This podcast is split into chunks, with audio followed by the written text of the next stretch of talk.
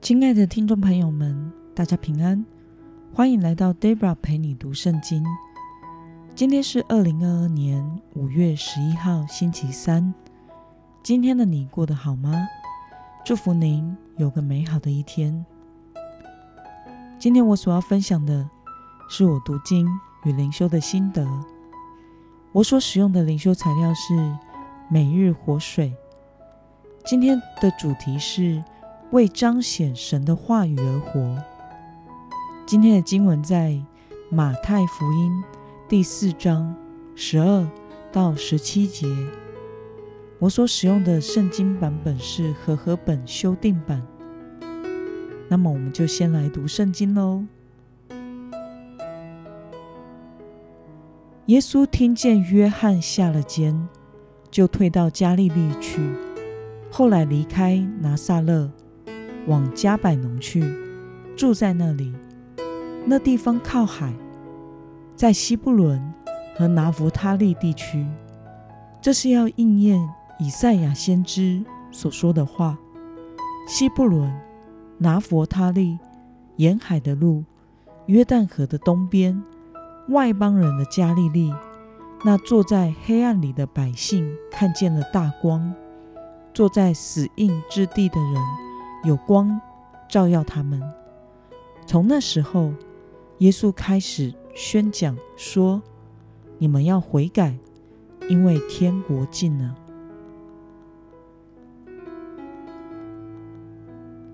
让我们来观察今天的经文内容。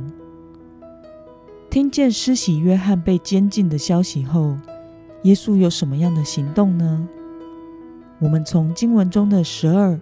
到十三节可以看到，耶稣听见施洗约翰被抓入狱之后，就从南方的犹太地区退到了北方的加利利地区。但是他没有住在他长大的拿撒勒，而是前往了加百农。当时加百农是加利利湖西北岸的一座大城市，是有税官的商业中心。居民包括了犹太人和外邦人。那么，耶稣以加百农为事工的据点，开始宣讲什么样的信息呢？我们从经文中的第十七节可以看到，从那时候开始，耶稣宣讲悔改的信息，因为天国近了。让我们来思考与默想，耶稣为什么选择加利利的加百农来开始他的福音事工呢？我想，耶稣之所以选择加百农来开始他神国宣扬福音的事工，是为了要应验他就是以赛亚书第九章所指出的弥赛亚，也就是在今天的经文十四节所说的，这是要应验以赛亚先知所说的话：西布伦。拿弗他利，沿海的路，约旦河的东边，外邦人的加利利。那坐在黑暗里的百姓看见了大光，坐在死荫之地的人有光照耀他们。当时加百农所在的加利利地区，由于在历史上政治和宗教的因素，成为了被犹太人所藐视的地区。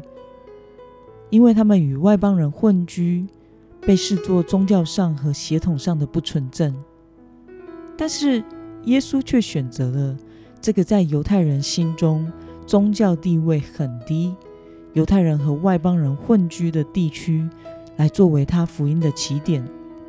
其实这也象征着耶稣所带来的救恩与福音的对象，不只是只对犹太人的。